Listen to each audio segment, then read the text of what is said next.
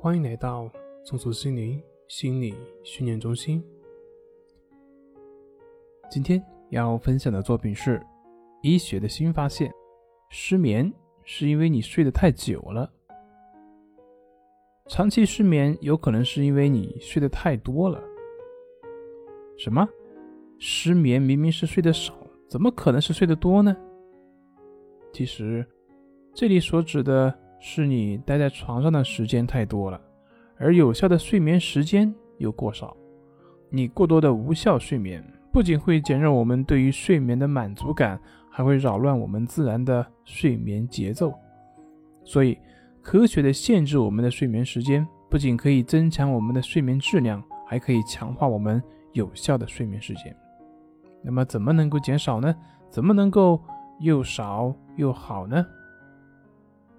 睡得少，第一件事就是不提前上床；第二件事就是不延迟起床。简单一句话就是晚点上床，早点起床。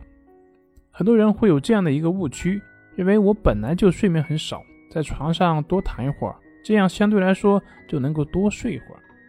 早上呢，多睡一会儿也就可以补一补觉。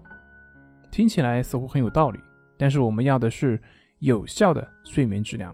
也就是让我们的睡眠变得更加的高效。另外呢，你过多的无用的睡眠时间躺在床上，他们会增加我们的心理负担，让我们对于睡眠产生恐惧，产生担心。所以呢，宁可少睡，也不要去多睡，这样的反而会逼迫我们的睡眠变得更加有效。那这么说，是不是越少睡越好呢？当然不是，每个人需要根据自己的情况去调整。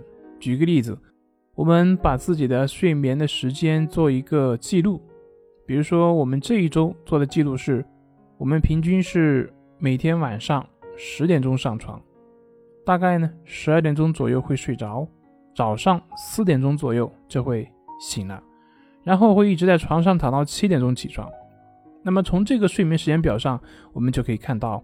这个有效的睡眠时间是十二点到四点这个时间，也就是四个小时。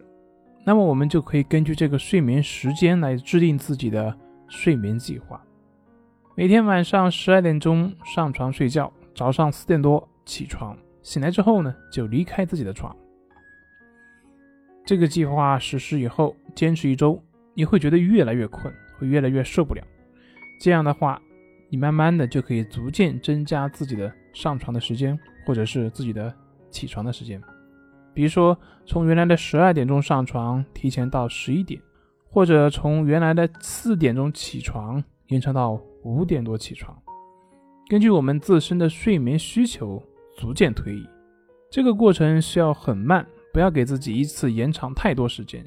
延长的时间标准就是保证自己在床上清醒的时间很短。大家在这个练习方法的过程中，除了需要坚持记录自己的睡眠情况，还要做到白天尽量不要补觉。刚开始的一两周，你可能会非常痛苦，会感觉精力不济，会感觉很困。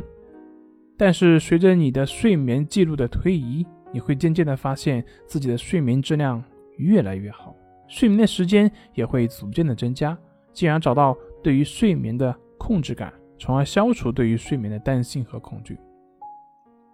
当然，需要强调的是，应对失眠障碍最好的办法还是寻求专业的心理治疗、心理辅导。